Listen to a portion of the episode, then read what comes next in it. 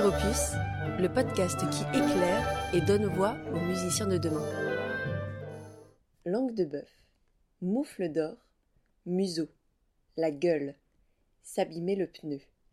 Tant d'expressions délicates et distinguées, propres aux stars de cette série, les trompettistes.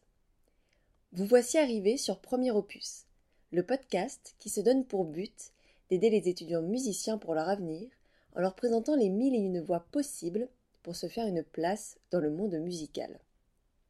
Ce format, consacré aux différents instruments, s'articule sous forme de série. J'ai eu le plaisir d'interviewer quatre trompettistes, et à la façon d'un patchwork sonore, les extraits de nos conversations s'entremêleront à mon discours. Tout comme celle sortie en janvier réservée aux chanteurs et chanteuses lyriques, celle-ci se composera en trois volets. Le premier, intitulé La réussite dans un souffle, aura pour but de vous présenter ces quatre trompettistes et leur cheminement jusqu'à la volonté d'être professionnels. Il est d'ores et déjà disponible sur toutes les plateformes. Le second est composé de conseils aux trompettistes aussi bien qualifiés que débutants. Mais autres instrumentistes, ne vous exemptez pas de celui-ci, car vous pourrez discourir comme un expert après son écoute. Le titre du troisième parle de lui-même, prendre en exemple les trompettistes. Présentation générale faite, venons-en aux quatre personnages principaux. Nous avons tout d'abord Ariane. Il avait des graisses colorées, j'adorais ça, il y en avait une verte, une bleue, une rouge. Mais il fut un temps docteur en chimie aussi. Elle est actuellement en deuxième année de DNSPM et DE à la Haute École des Arts du Rhin avec Patrick Carceller, suivi de Bastien. Ça, il a un son, mais c'est du chamallow. Professeur de trompette et musicien intervenant à Rambouillet, il étudie au CRR de Chartres avec Aurore Prieur. Entre alors Gaëtan. L'expression, c'était que j'avais une langue de bœuf. Voilà une bien belle expression. Élève au CRR de Versailles dans la classe de trompette moderne d'Henri Deleger et de cornet à bouquin et trompette naturelle d'Amélie Pialou, il agit aussi en coulisses en tant que régisseur dans divers opéras et grandes salles parisiennes. Enfin, voilà Genet, donc, c'est-à-dire que pendant le Covid, j'étais chez mes parents, tout seul, sans concert, sans cadre scolaire, et je faisais de l'embouchure toute la journée. Je ne touchais pas à la trompette, je faisais des vibrations, euh, c'était collector. Futur ingénieur et trompettiste jazz dans la classe de Jean Gobinet à Paris-Saclay. J'allais oublier la narratrice, je m'appelle Lauriane Nguyen, je suis harpiste et étudiante à la Haute École des Arts du Rhin, en DNSPM et DE deuxième année. Dans cet épisode, nous allons nous pencher sur la question d'un travail personnel efficace, de la préparation au concours et aussi nous interroger sur les différents moyens de s'assurer un avenir musical.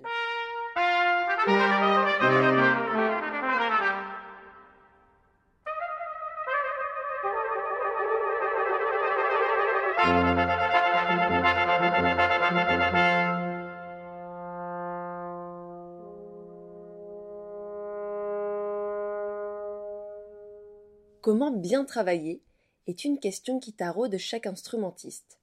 Chez les trompettistes, les séances de pratique s'organisent globalement selon le schéma suivant échauffement corporel et instrumental, technique et travail des morceaux. Cependant, un trompettiste ne peut jouer plus de trois heures par jour au risque de se blesser les muscles fins des lèvres et ceux du mat. Il y a une image comme ça où chaque note est précieuse et chaque son qui sort de la trompette, c'est de l'or et c'est du temps de travail.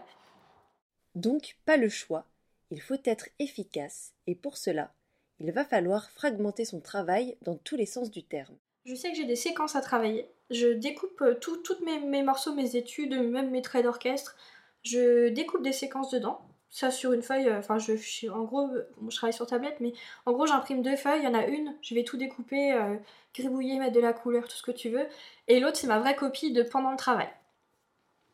Et je sectionne tout, et je me dis, ça, pas forcément, pas, pas de difficulté particulière, pas prioritaire dans le travail.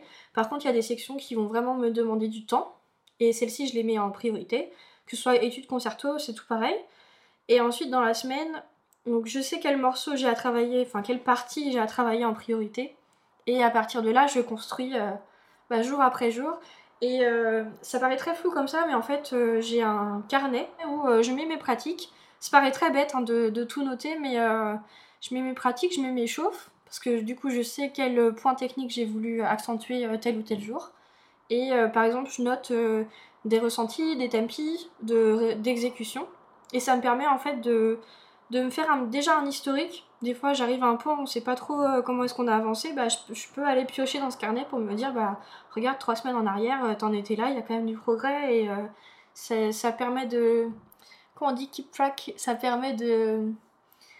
De, garder un certain entretien de la motivation en fait parce qu'on voit que les choses avancent, on sait pourquoi on travaille et on voit que ça évolue au fil des jours. Et après, ce carnet, il me sert aussi à bah justement euh, noter quel passage j'ai travaillé et euh, qu'est-ce que j'en conclus. Outre la segmentation et le carnet de suivi d'Ariane, je vous encourage à suivre le compte Instagram Classical Wellness, où la violoniste partage ses plans d'organisation pour que vous soyez efficace en moins de 4 heures par jour. Ainsi, des objectifs précis, une vision à court et moyen terme, des segmentations des heures et des partitions, et le travail sur table seront des clés votre trousseau d'outils de travail. Cependant, lors de la préparation de concours, on surpasse ses limites mentales et corporelles, et nous oublions qu'une bonne préparation ne se fait pas dans la douleur. Tout comme une voiture de course qui aurait le luxe d'avoir une personne spécialisée pour chacune de ses pièces, essayez de visualiser la préparation dans un ensemble et non par le seul biais de la pratique intensive. Alors ça, ça peut être difficile à mettre en place par certaines personnes, parce que bah, des fois on n'a pas envie, on n'a pas forcément le, le courage, entre guillemets, mais moi par exemple je vais voir une psy. Et ça c'est quelque chose qui moi m'a énormément aidé, parce que je, je...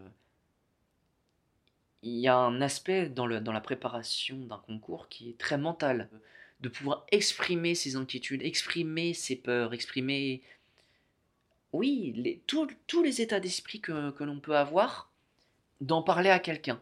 Et l'autre chose aussi qui est pour moi aussi importante, qui m'aide beaucoup dans ma préparation, c'est le physique. Et qui dit physique dit sport. Et même pour le mental, ça fait énormément de bien. Quand on sort d'une séance de sport et qu'on n'a pensé à rien d'autre qu'à son activité, et qu'on ne pense plus au concours, bah, ça fait un bien fou pour l'état d'esprit. Et je remarque qu'après, pour le travail, ça fait, ça fait du bien. Donc c'est ça qui a réellement changé pour moi par rapport à l'année dernière. Les conseils de Gaëtan, certes généraux et pas spécialisés dans la trompette, sont à mon sens importants à écouter, surtout en cette période où l'on a tous le nez dans les concours d'entrée. Passons à présent à la deuxième partie de cet épisode, comment s'assurer en avenir musical Eh bien, en s'assurant en arrière.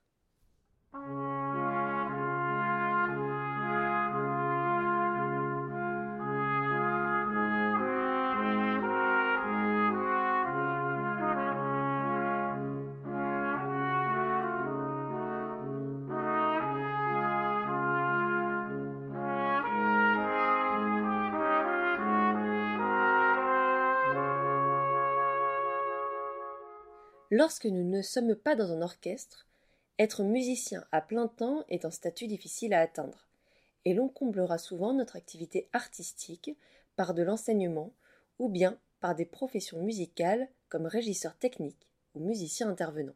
À la suite de ça, je suis rentré euh, au lycée dans une section un peu spéciale qui s'appelle le BTMM, qui est le brevet des techniciens des métiers de la musique, qui se situe du coup à Sèvres-Ville d'Avray et j'ai passé mes trois années là-bas. donc c'est un bac un peu spécial. C'est même pas un bac, c'est un brevet. Donc c'est tout ce qui est paramusical. Donc on nous apprend tout ce qui est en dehors de musiciens, donc tout ce qui est du milieu de la régie, du technique en fait. Et même de tout ce qui fait derrière un bureau. En ce qui concerne le BTMM, il y a trois lycées en France qui y forment. À Sèvres, à Nancy et à Saint-Brieuc. La formation prépare aux métiers paramusicaux, c'est-à-dire la régie, les services de presse, la vente de produits musicaux, l'édition ou encore le secrétariat musical. Toutefois, vous vous doutez bien que ce ne sont pas les seuls centres de formation pour ces métiers. Et dans l'avenir de ce podcast, nous irons faire connaissance avec ces professions. Mon métier, c'est régisseur, euh, plateau et orchestre. Donc mon boulot à moi, quand je travaille dans du, dans un orchestre symphonique par exemple, mon boulot sera de, de préparer les chaises et pupitres, préparer en fait tout, tout l'orchestre pour que tous les musiciens soient arrivent au moment de la répétition ou au moment du concert, s'asseyent et n'aient rien à dire. Voilà, faut que tout soit le, le plus le mieux possible pour que le musicien soit à l'aise. Et la différence un peu avec euh, les orchestres d'opéra, c'est que à l'opéra, on a ce qu'on appelle de la musique de scène. Donc la musique de scène, c'est de la musique qu'on ne voit pas et qui se passe du coup sur le plateau en même temps que euh, ce que font les chanteurs ou les danseurs. Donc ça se passe dans les coulisses et il y a des instruments qui sont mis en place et on doit nous s'en occuper parce qu'il y a tout un jeu aussi avec les autres métiers qui eux changent les décors, placent des choses et on doit se gêner le moins possible. Donc notre but c'est de faire ça aussi. On peut y arriver, on peut y arriver. Il n'y a pas forcément besoin d'études. Il y a des personnes qui, voilà, à un moment, on voit que les études ne marchent pas, et dès le collège. Donc, euh, ils attendent 16 ans et commencent dans le métier. Moi, j'ai eu des collègues qui, qui ont commencé à travailler à 16 ans parce que ils, ils voulaient travailler, ils voulaient arrêter leurs études à 16 ans Et 16 ans, mais sans formation. sans formation. Et ils ont eu la chance de, de tomber sur des, sur, euh, sur des personnes euh, qui, qui ont bien voulu les former et ils ont commencé dans le métier. Autre profession qui n'est pas mise au tableau d'honneur est celle des musiciens intervenants. Ce sont des musiciens qui travaillent dans les écoles et les conservatoires. Ces couteaux suisses se forment dans des CFMI, Centres de formation des musiciens intervenants, pendant deux ans pour acquérir le DUMI, diplôme universitaire du musicien intervenant. Si vous vous intéressez à cette voie, le site de la FNAMI sera votre meilleur allié. Par ailleurs, je laisse Bastien s'exprimer sur sa vision du métier et aussi sur les détails de son concours d'entrée, qui sont des éléments impossibles à acquérir sur Internet. J'ai tenté le DUMI parce que en fait, euh, moi j'ai fait, j'ai fait des études de commerce à la base qui ne me plaisaient pas du tout. Euh, j'ai un DUT technique de commercialisation hein, qui me permet normalement de, de monter une boîte, de, de, de- de- faire de la com, etc. Mais c'était pas du tout ce qui m'intéressait. Et euh, comme en parallèle, je faisais le conservatoire et que ça me passionnait de plus en plus, il y a eu une rencontre déterminante, enfin une rencontre, une personne déterminante dans mon parcours, c'est Françoise, Françoise Caffin, qui m'a clairement dit, écoute Bastien, t'es musicien, ça se sent, ça se, voit, tu t'entends bien avec les enfants, tu aimes partager, tu pourrais faire du mist. Et elle m'a mis en relation avec Juliette Decel, qui est actuellement ma coordinatrice, et qui a accepté de me prendre sous son aile pour que je puisse voir comment c'était d'être musicien intervenant. Et j'ai tout de suite accroché et j'y voyais clairement mon avenir. Et du coup, je me suis dit, je tente le concours, let's go. Concours que je rate la première fois. Et il était tellement impossible dans ma tête de refaire du, musicien, de refaire du commerce, pardon, que j'ai préféré du coup être agent d'accueil du conservatoire en travaillant à mi-temps que d'être à nouveau dans des études de commerce. Ah, L'idée du DUMI, c'est d'être polyvalent. C'est-à-dire qu'on ne va pas chercher à être le plus virtuose devant les enfants, ça sert à rien, surtout qu'on vient une dizaine de fois pour monter des projets. Et donc, on préfère quelqu'un qui soit plutôt organisé et qui soit polyvalent. Le couteau suisse, souvent, hein, les musiciens intervenants sont appelés les couteaux suisses du conservatoire, plutôt que quelqu'un qui soit réellement spécialisé à fond euh, dans un instrument, dans une pratique euh, en particulier. Donc, euh, le concours, il y, a plusieurs phases. Le première phase, la première phase, c'est du chant. Parce qu'on, comme on va être amené à beaucoup chanter, et donc on doit chanter deux chants d'esthétique différentes. Voilà, euh, accompagnés par, euh, par un piano, donc il faut fournir les partitions, les grilles, ce qu'on veut. Ensuite, a deux morceaux instrumentaux, quel que soit l'instrument. Euh, donc moi, j'avais présenté trompette et guitare classique à l'époque. Il faut savoir que si on est chanteur, et ben, on refait deux chants. Donc les chanteurs ont quatre chants à préparer. Et, et là, on a le droit, par contre, de s'accompagner aussi en chantant, si on en a envie. Et euh, ensuite, on a des, on a des épreuves euh, de mémoire. C'est-à-dire qu'on a euh, 5 minutes pour mémoriser une chanson et ensuite la rechanter, euh, 5 ou 10 minutes, je sais plus, et la rechanter au jury, avec, euh, si possible, les détails, etc. On a une épreuve de commentaire d'écoute. On a une épreuve de, euh, de solfège. Enfin, quand je dis solfège, c'est solfège audition. On nous donne des accords, des intervalles, on doit dire majeur, mineur. Alors au départ c'est facile, puis après tu es là mineur 7 bémol 5. Voilà, des trucs, ils poussent un petit peu voir si tu as une oreille, voir comment ça se passe, etc. je crois que c'est à peu près tout dans les épreuves purement techniques. Ensuite, il y a donc, il y a une épreuve qu'ils appellent d'improvisation. Donc, soit c'est un pro théâtre, un pro musical. En fait, c'est comment on se situe dans un groupe. C'est surtout, ça permet de savoir se situer, savoir si on est plutôt diplomate. Attends, si on laisse, si on s'écoute les uns les autres, s'il y en a qui sont leaders et qui, et d'ailleurs c'est très mal vu souvent, mais qui prennent toute la place et qui du coup ne laissent pas les autres s'exprimer, etc. Donc c'est un peu pour repérer tout ça.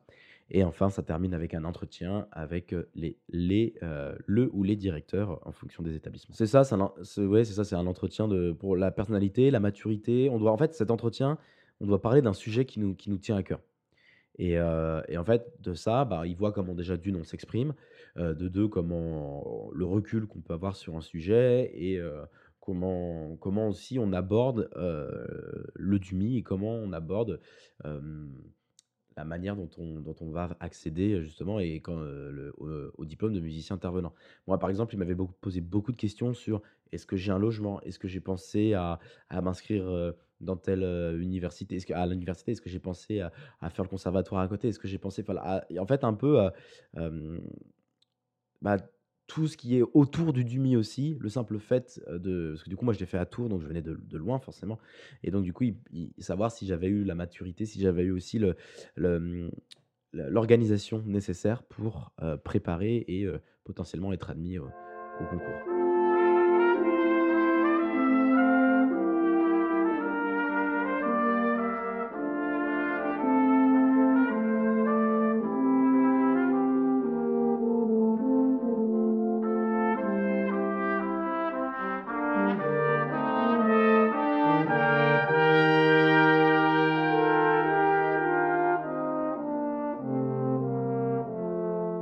Si vous hésitez à choisir une autre profession que celle du musicien professionnel, n'oubliez pas que les doubles cursus existent et que les métiers sont parfois, et je dis bien parfois, conciliables.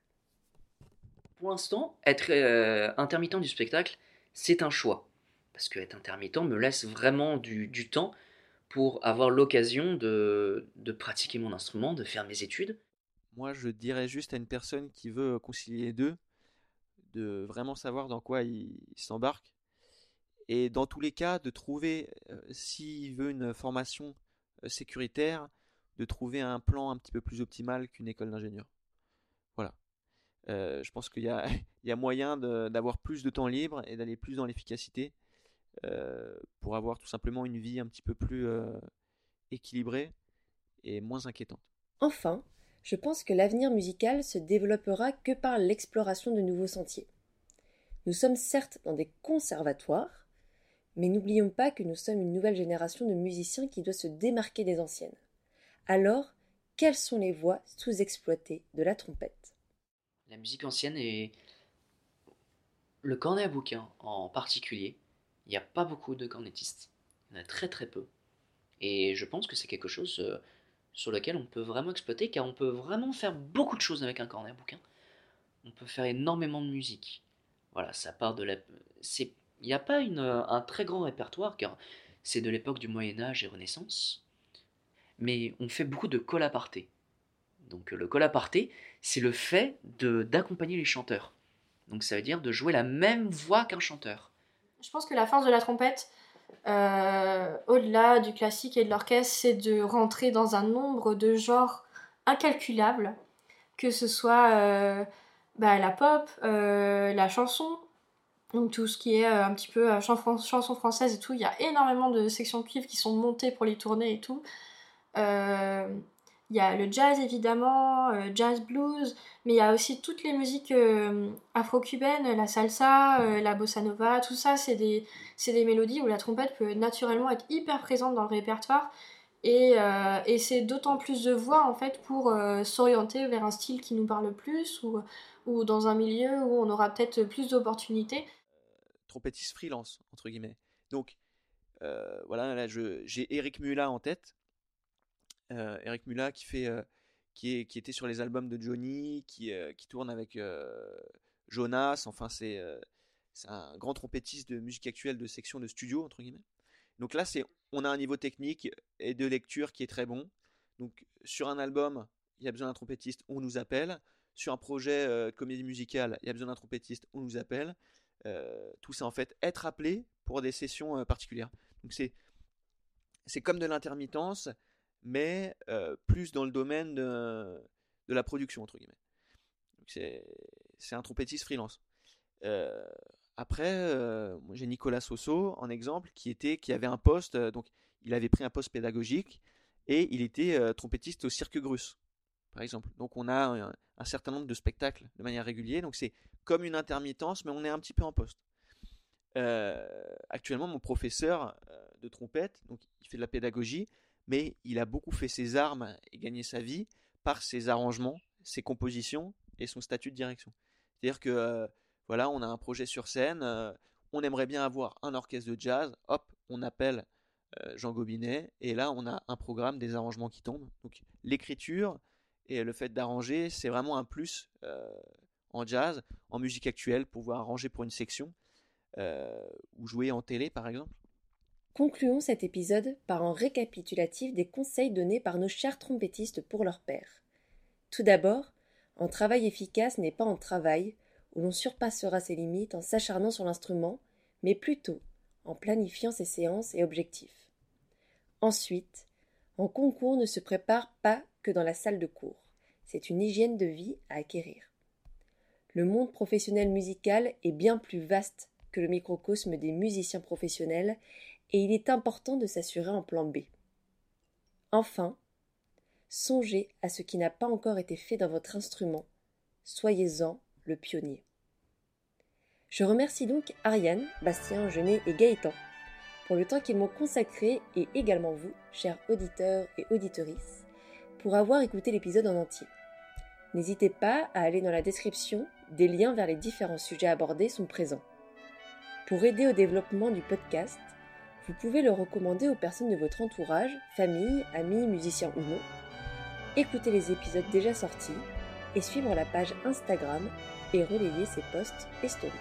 Le lien est en description.